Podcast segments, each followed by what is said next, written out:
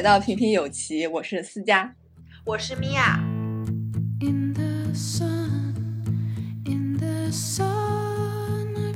因为我们最近也有一个，就是看到字节有在很主动的在改变这个工作的一个状况，响应国家的这个九九六零零七的这个号召嘛。嗯，之前因为我有朋友在字节嘛，然后我就想问一下思佳，你朋友当中在字节的对于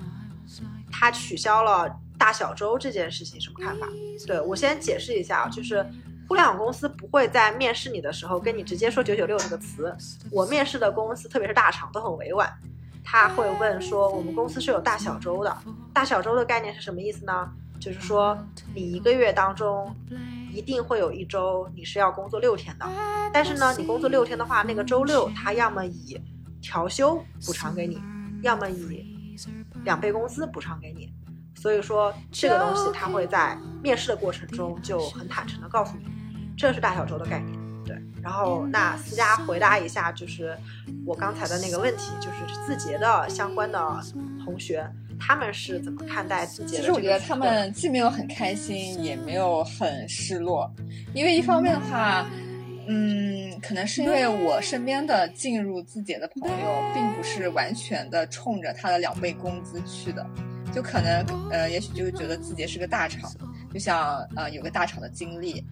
然后的话，呃，本身的话自己也没有说一定要快速的挣到多少多少钱，所以他没有非常在乎工资的这一部分，所以他的态度就是，既然取消了，那我就多一个周六休息，就这样。但是我确实也看到有一部分人，他们其实是不太乐意取消大小周的，因为他们其实非常看重周六的那个双倍工资的。如果取消了的话，其实对他们来说是一种变相的降薪。就像其实挺多人去加入这个互联网，去加入这个九九六零零七的大军，他们其实目的非常明确，就是想快速的挣到钱，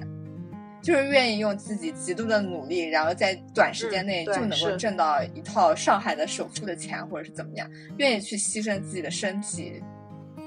是的，对，是的。那那你的朋友大概是怎么样的一个看法？对，呃，我朋友的话有两派。一派是认为这样挺好的，他本来就很讨厌大小周，他跟我的想法有点像，就是他可能不太想工作，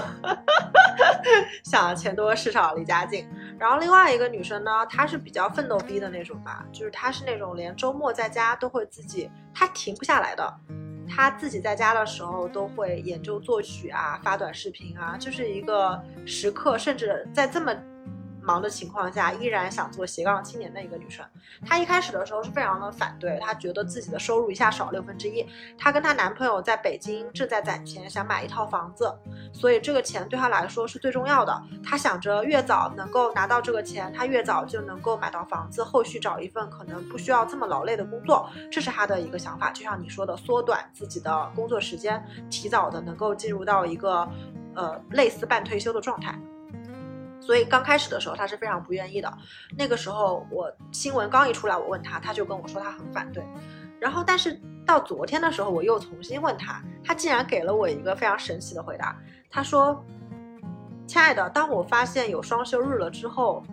我的工作状态明显好了很多。我突然发现生活挺美好的，就是心情好了很多，状态好了很多。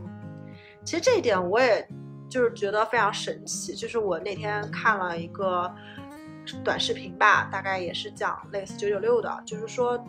当年在美国，就是福特公司发现工人他们的工作时长太长，并不代表他们的效率会很高，于是福特就严格规定，禁止工人在非必要的情况下加班，并且鼓励就是让工人们 family first，就是说以家人为先。不断的让他们就是去双休，花更多的时间，一定要让他们去把年假给请掉，去照顾自己的家人，出去消费。结果呢，导致整个社会进入了一个良性的循环，就是工人们更愿意上班了，工人们的钱包里有了钱，同时也拥有了时间。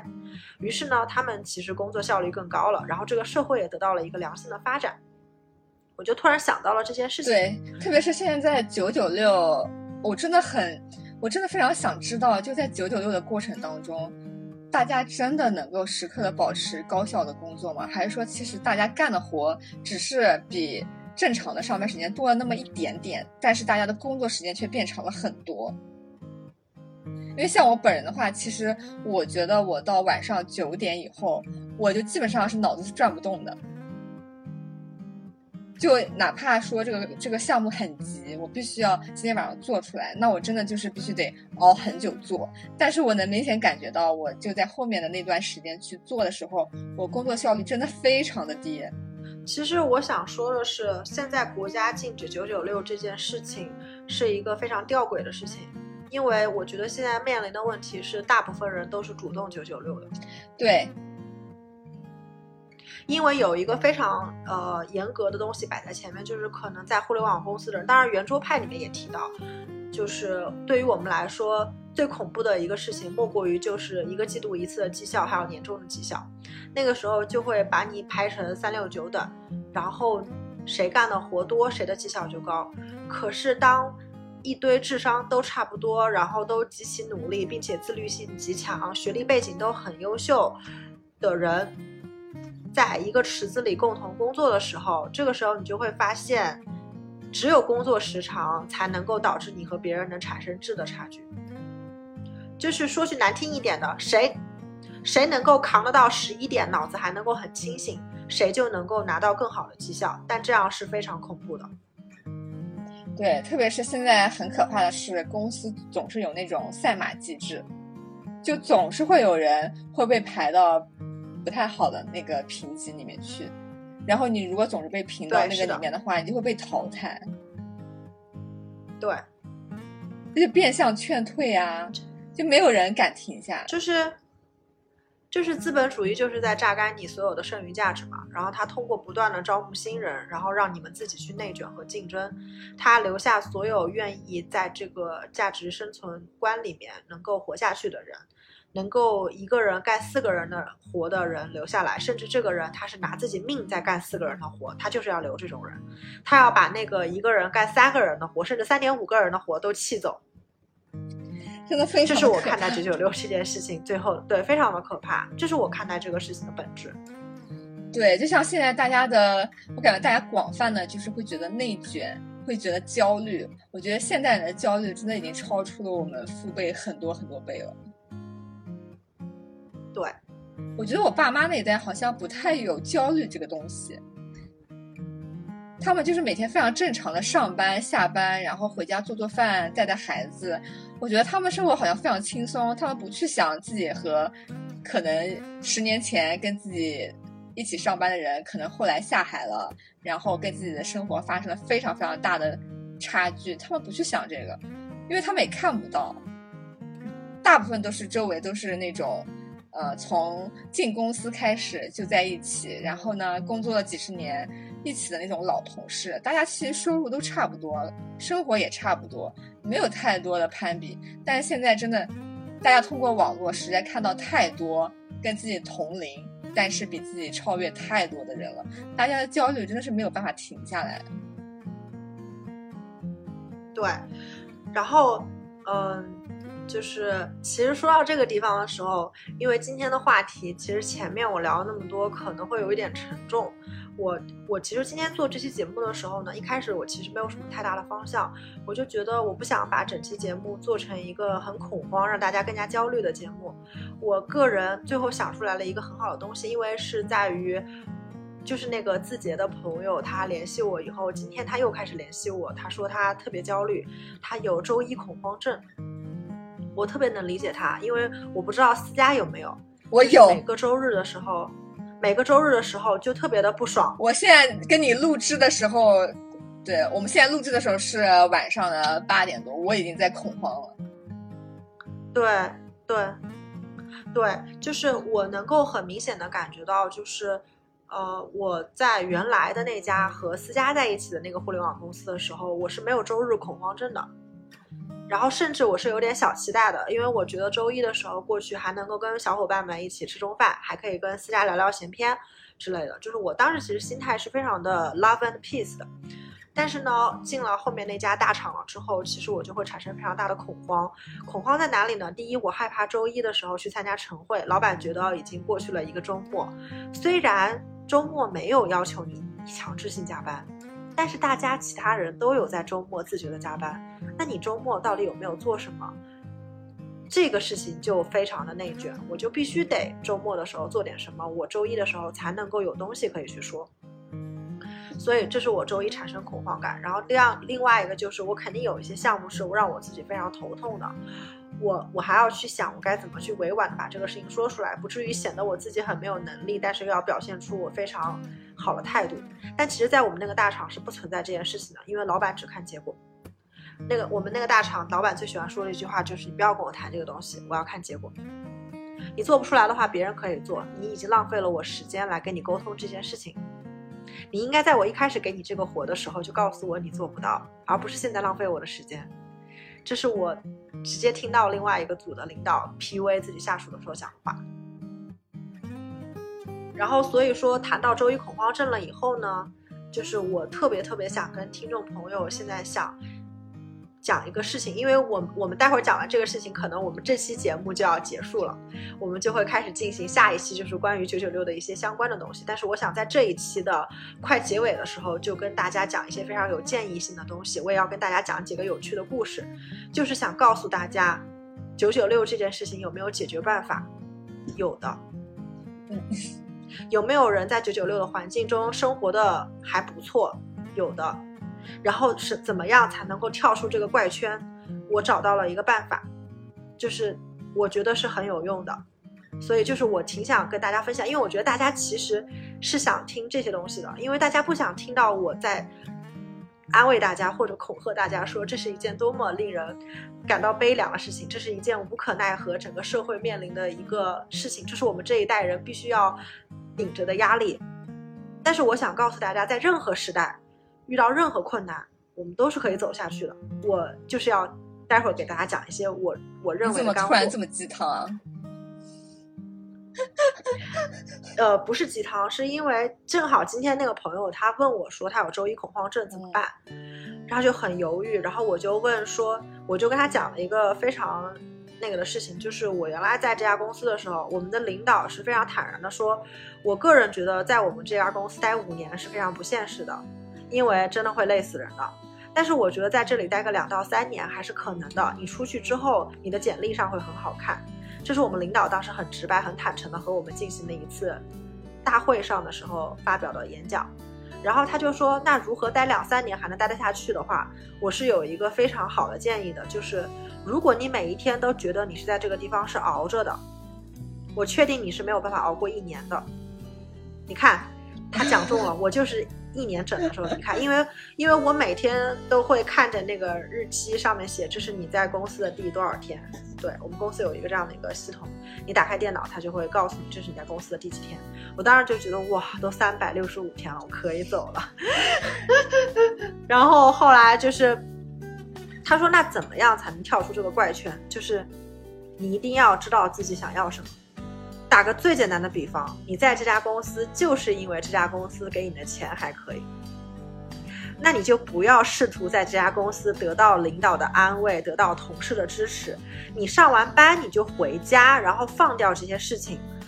你一定要想清楚自己要什么。如果你想清楚，你就是今年赚完钱，明年买了房子就走。你其他的所有事情都不会那么重要，甚至你想的是，我在这个公司其实是因为我一直想做一个项目，但是在原来的公司我根本就没有办法接触到这个项目，而在公司有这个平台，我能做这个项目。那么这个项目不管我的合作的方式有多恶心，不管我的领导有多 PUA 我，但是我竟然能够在这家公司做到这个项目，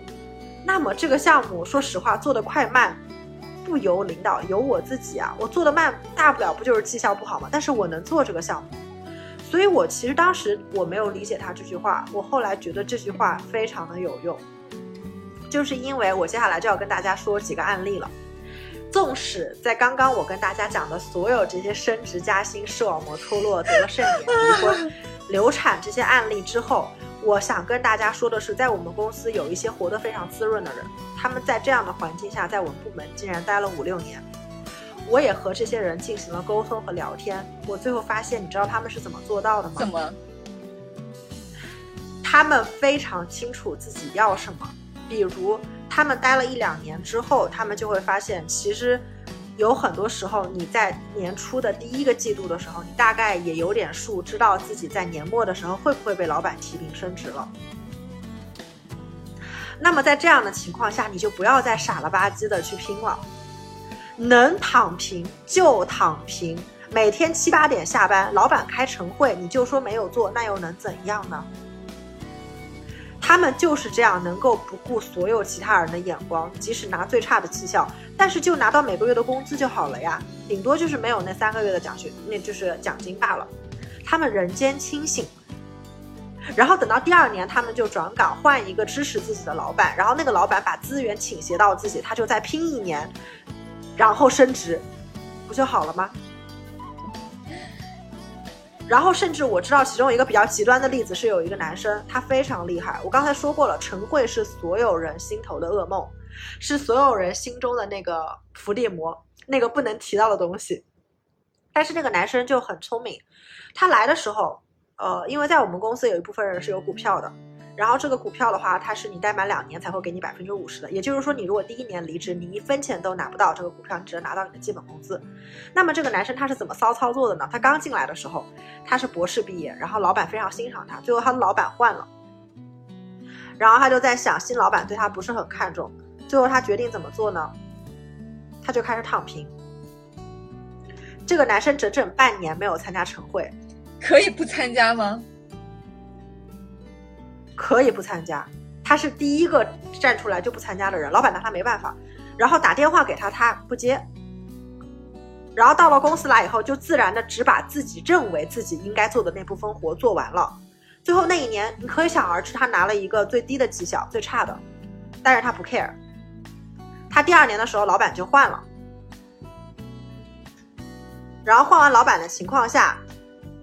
老板也知道他的情况。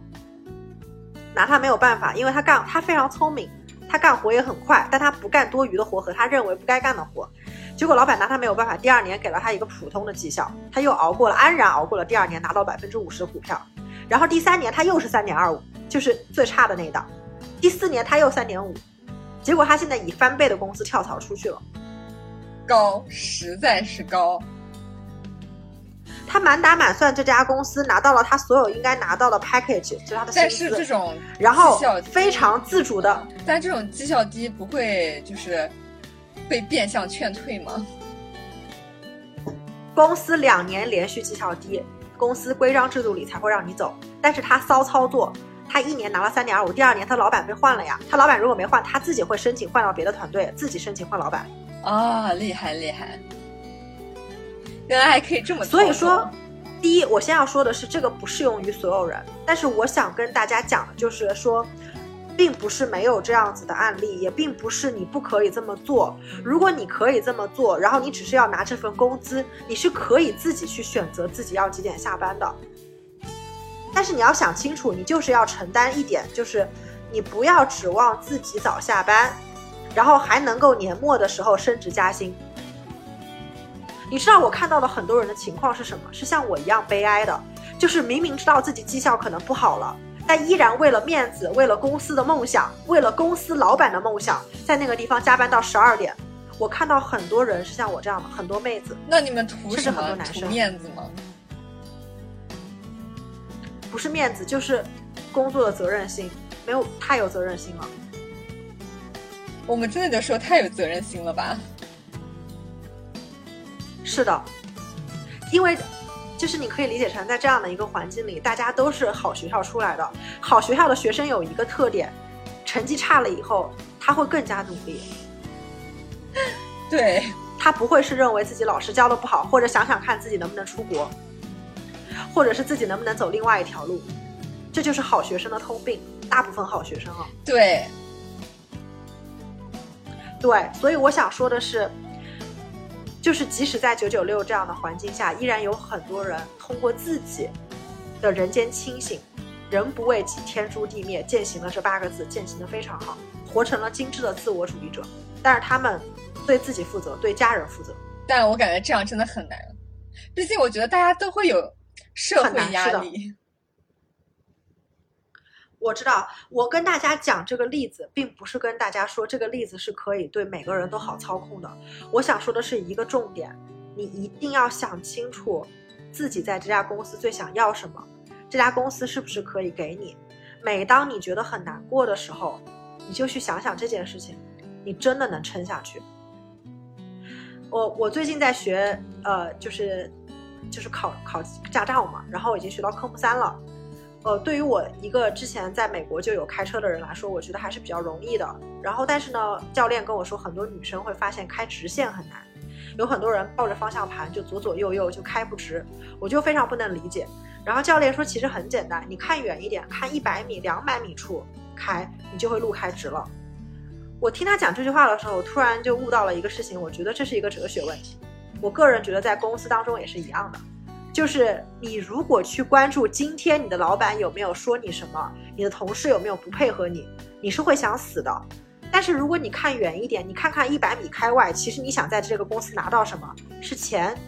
是名，还是利？还是在公司有一个有一个男朋友，或者在公司有一个女朋友，还是公司有一个玩的很好的朋友？你看中的是什么？如果这些东西是在这家公司才有的。那你就再继续待下去，因为那就是你的目标，你的目标在这家公司已经达成了。如果这这几样都没有，那我觉得你立刻可以上系统提交离职报告。这就是我给所有人的建议。然后我今天和那个朋友字节的朋友聊了以后，他觉得对他很有帮助，所以我希望就是对呃现在听到这段话的听众朋友有一点点帮助，就是。不要想着自己的前三到五米有没有开直，你往一百米和两百米开外去看看，你就自然开直了。太好了，讲的太好了，此处有掌声。此处应该加个特效，掌声。米娅最近变得非常的哲学，就看到任何的事情，她都能上升到人生的高度。我没有啥特别想补充的，只是我对于大家都广泛的焦虑以及广泛的都参与到九九六当中，我没有特别悲观的这个态度。我就是觉得说，大家之所以还能够这么焦虑，就是大家觉得还有一丝希望可以去通过自己的努力改变自己的境遇。是的，但是我真的要说，对大家不要觉得自己如果生活的没有到达自己的期望值，就一定是因为自己不够努力。因为能够实现所谓的什么阶级跨越或者什么的，那真的是除了努力之外，还有很多运气在里面。而且我们也应该去想一下，我们我们的人生、我们的目标、我们想要的东西，真的就是花费这么多努力去完成这样一件事情。然后我我我还要就想补充一下，就是肯定会有很多听众朋友可能想喷我说，那如果我就是想在公司升职加薪呢？我就是一个上进的人，我想改善我的呃境遇。然后，但是这种东西很多是取决于老板，对吧？取决于这个公司本身、公司大环境，还有各种项目。然后我也要给你们一个建议，以我的工作经历，还有我身边认识的很多优秀的人来说的话，我想跟大家讲一个非常大的事实，就是百分之九十九的人。如果你在这家公司升不了职，不论你的公司以什么理由 PUA 你说你这不行那不行，我告诉你一个最简单的升职办法：跳槽。你跳槽就能够升职。所以我想跟大家说的是，如果你的目标不是升职加薪，是在这个公司你想学习一点东西，或者是在这个公司还有你在乎的人和事，有一个挺你的老板，那么请你坚持下去。然后，那么请你不要在乎这短短的短期内的不舒服和不高兴，因为那是很短期的，你是可以坚持下去的。九九六不是什么，但是如果你真的是想升职加薪，你很势利的想在这个公司拿到点什么，这个公司因为运气，因为你努力了，但是老天爷不开眼。不给你，我告诉你，百分之九十九可以解决的办法就是跳槽，面试下一家公司，你一定可以做到的。米娅就是给了一个非常好的人生建议，没有没有必要在这家公司耗，对的，没有必要在这家公司耗，你出去一定能够，一定能够升职。对，如果这里达不到你的目标，你就换一个地方呗。人生不要在一棵树上吊死。对，是的，真的非常简单的，对。对，非常非常简单，你一定要自己想一想自己要什么。对，对，而且我确实觉得大家也要好好想一想自己的人生目标到底是什么，真的就是升职加薪买一套房吗？呃，对，然后这一点，那个当时我的这个字节的朋友也说，可是我不知道我人生目标是什么呀。其实我还挺迷茫的，我感觉我可能一开始的时候只是想学点东西，但是现在我看到周围的人都很拼命，我就开始在想，我好像升职机会也不大，我就觉得压力特别大。我在想，我好像又有点想升职，然后我就教了他一个办法，这个办法是那个。就是我们上一期节目的，就是旅游的那一期节目的嘉宾雨佳教我的。我觉得作为一个北大的博士，同时也读了很多的书，我觉得还是非常有用的。他跟我说，当你想你想要什么的时候，有一个最简单的办法，十秒之内快速说出五个或者三个吧，甚至是一个你最近最想要的东西。十秒钟之内，只给你十秒，你就自己倒数一下好了，很简单。然后这就是你最想要的东西。你如果有五个的话，你就把它从一到五排个序，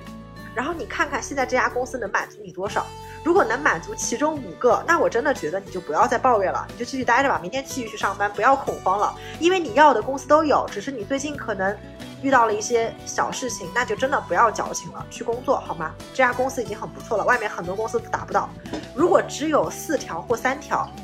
你觉得很委屈。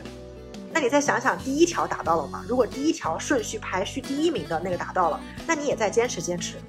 如果一条都打不到，同志们、同志们、同学们，麻烦你赶紧提交系统赶紧跑，你到新的公司就可以了，真的。对，赶紧跑，这家公司不适合你，你不要再去想为什么别人可以我不可以。拜托，这世界上愿意吃屎的人很多，愿意吃屎直播的人。愿意踩猫直播的人，愿意靠很没有下限去赚取流量的人那么多，难道你也要去做这种事情吗？我不是在说你的同事很 low，我想跟你说的是，人和人本身就是不一样的，你的选择跟别人不一样，你还硬要跟别人一起选，你有没有想过，你已经就没有办法胜出了？如果你真的想在你人生的赛道胜出的话，拜托你一定要确定那是你想在的赛道，不要误认为别人跑的赛道是你想要的赛道。想想自己要什么，对，也不要觉得大家都说的赛道好，就一定是适合你的赛道。是的，是的，我觉得这个方法其实当时是很拯救我，所以当时我就很快的提了离职，然后我也没有觉得不开心，我觉得很。哎，我特别想知道你十秒钟内想的排名第一的词是什么？呃，孩子。是的，是的。好震惊哦！呃，因为因为当时那个点，我觉得我的年龄还有我的身体等不了了。哦，哎，我真的，我十秒钟内我想不出什么东西，我想到两个一个是动漫，一个是冰棒，我怎么办？我真的是，我没得救了。那那，请问在这家公司工作能给你买动漫和冰棒吗？能，他最近两个月夏天还提供冰棒，所以啊。对啊，所以思佳这你看，思佳就佐证了刚才我说的，其实这个方法还是还是有点用的。所以呃，我就其实这是我的一个建议哦。但是就如果听众朋友大家真的觉得怎么都没有办法，或者你现在也在经历很痛苦的时光，就是我觉得我非常欢迎你可以在我们微博平平有奇 O H，或者是。呃，在我们这个节目下方，就是给我评论或者私信我们微博，我我真的很愿意跟你聊聊这个事情。就是可能作为一个过来人，或者一个因为就是工作或者发生了很多事情导致有抑郁症的人，我非常愿意跟你讲一下我是怎么开解的。其实，其实我真的希望大家都开心。我真的觉得。真的，不管你是希望有钱，还是希望有什么，就是希望大家开开心心的，都得到自己想要的。好神奇哦，米娅现在就笼罩着一一层圣光一样。因为，因为是这样子的，就是其实思佳跟我说要聊九九六的时候，我我就产生了焦虑，因为，因为我，因为我觉得这个事情提出来，如果去聊得很深，我势必是需要把我自己当时那个伤疤给揭开来。但是有很多东西是太太个人的事情，我觉得发生在我身上呢，不一定发生在别人身上，因为也有好多人他是认同这个价值观的，就像思佳，他觉得九九六能给他带来价值，但是呢，他觉得他为公司损耗的这些时间，他好像觉得也没有那么多，他觉得年轻的时候奋斗一下也是可以的。我觉得这样挺好的，我我，所以我并不想带节奏，让大家去觉得这个事情不好，或者让大家觉得，嗯，不要去互联网公司这么拼命会不好，所以我就很担心。但是我后面就在想，那我做这个节目的目的是什么？其实我还是希望，就是我不管你九九六，你认同还是不认同。我就是想跟大家说，你认同的话，我非常佩服你。我觉得这样挺好的，就是你正在做你自己认同的事情。我也希望你不要怀疑，就是好好的去做就好了，就是生活，呃，然后休闲两不误，快乐就好。如果你不认同，非常难过。我希望我做到这一期，你听到这个地方，你能够心情好一点。就是第一，觉得好像我也经历过很多，但是我现在也能在这个地方。告诉你，你看我也过来了，或者是我刚刚提的那些不成熟的建议，你用了以后，你突然能够开解出来，那我真的觉得这就是我这期节目我觉得最好的地方，就是它最大的价值所在。所以这个事情我纠结了很久，直到今天我这个字节的朋友来找我聊天，我成功的帮助他开解了，我就觉得是不是我也可以把这件事情在节目中传播出去。让大家能够有有一些就是想法，能够能够治愈大家吧。就是我这是我自己个人的一个想法。对，而且就让我想到圆桌派里面窦文涛一直在说的，未经审视的人生是不值得过的。我觉得只要你想着自己的人生确实是希望是这个样子的，你并没有觉得这件事情给你带来的痛苦，或者你就是觉得这件这件事情让你快乐，那你就可以这样的。过下去，但是如果这件事情让你觉得很痛苦，你就不要跟随着大家的想法，就觉得你必须要像大家一样去工作、去选择，你才是对的。对，更应该去遵循你自己内心的声音。人真的不要去逼自己，人其实很脆弱的。而且我今天看到米娅现在的心境，我就觉得特别的安慰，就是因为。其实他之前给我的感觉都非常的焦虑，特别是他没有离职之前，我就觉得他非常的焦虑。但是我真的那个时候，我觉得我完全没有办法帮到他。但是我觉得他非常的厉害，就是他自己不仅自己能够走出来，而且现在还能够在这里给大家分享，然后愿意帮大家去开解。没有，就是觉得呃，总得要做点有价值的事情吧。可能一直在被 KPI 所追问，已经习惯了。然后就觉得一定要做一点有价值的事情，对，天呐，然后所以这一期节目呢，我们讨论了，其实主要也就是两个观点，就是我们为什么要做这一期节目，以及我们身边发生了九九六，然后最后呃，我们聊了一些有的没的，可能大量今天都是。我在我在叙述这个 受苦受难的过程，以及如何最后就是脱出脱离苦难、脱离苦苦海的一个过程。所以说，呃，希望大家有任何的评论或者想法，都可以呃找我或者找思佳，然后或者联系我们的微博“平平有奇”。然后如果喜欢的话，可以点个赞。我们下期的话会聊到更多和九九六相关的一些话题。如果感兴趣的话，就是大家就敬请期待。我们这一期就先聊到这里，大家再见，我们下期再见。记得转发和订阅哦。